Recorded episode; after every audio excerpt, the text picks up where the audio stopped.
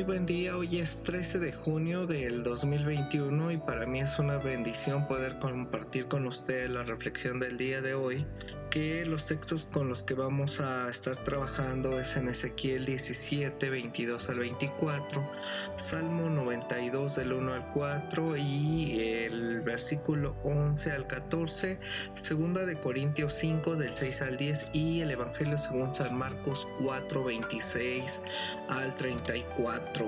¿Cuántos símbolos en esta lectura? Frutos, árboles, bosques, pájaros, granos, ciegas, agricultor y más. Pero donde nos muestra un énfasis profundo es en Marcos, donde nos está diciendo el evangelista que con dos pequeñas parábolas describe un montonal de enseñanzas ya que hoy pues estamos hablando de la parábola del crecimiento de la semilla.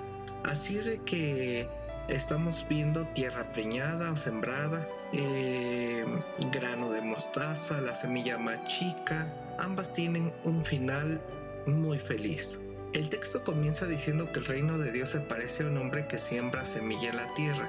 Pongamos atención que es el reino de Dios es como un hombre, y al parecer el hombre sembrador puede ser este Jesús, que Marcos nos dice en 4, Marcos 4, 3 al 9 primer sembrador del Evangelio que no ha venido a imponer su reino como lo hicieron otros personajes como David, ni a crear estructuras complejas, sino que vino a sembrar. Pero siendo él sembrador, él aparece al mismo tiempo como simiente, o sea, esto es como el esporos, como el semen, como el grano sembrador en la tierra. Sí, aparece como tierra y como grano. Ser hacerse simiente de Dios, esa es quizá la tarea o quizá mejor particularidad misma de la vida en este Jesús.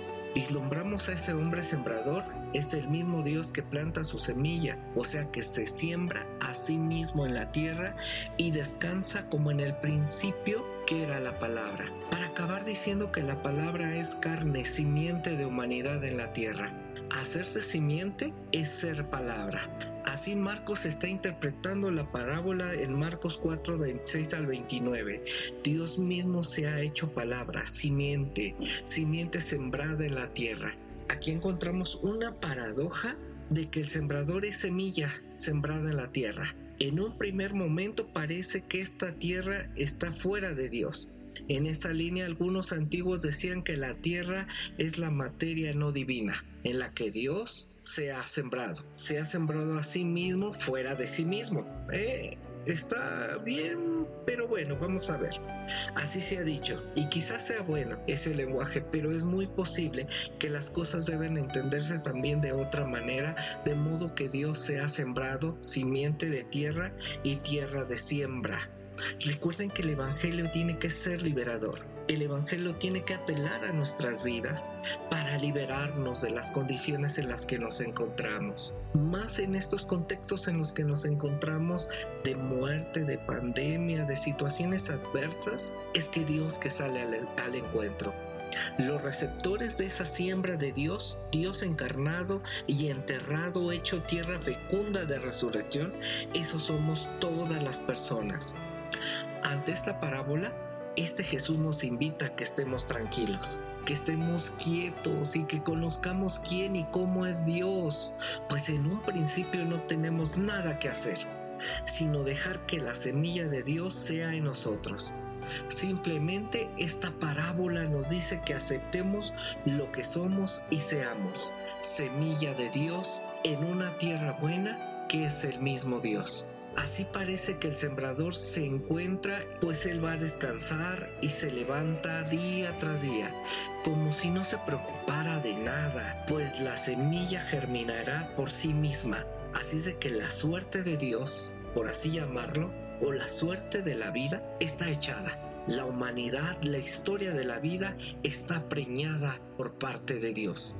Algunos discípulos de Jesús en ese momento y cristianos en la actualidad, bajo este sistema de ansiedad y de qué hacer y de angustia y de preocupación en exceso, que se sienten trabajadores esenciales del Evangelio y que sin ellos no pueden actuar la voluntad de Dios, han podido pensar que son ellos los que deciden la llegada del reino y que pasan y pasan trabajando, anunciando, anunciando, anunciando.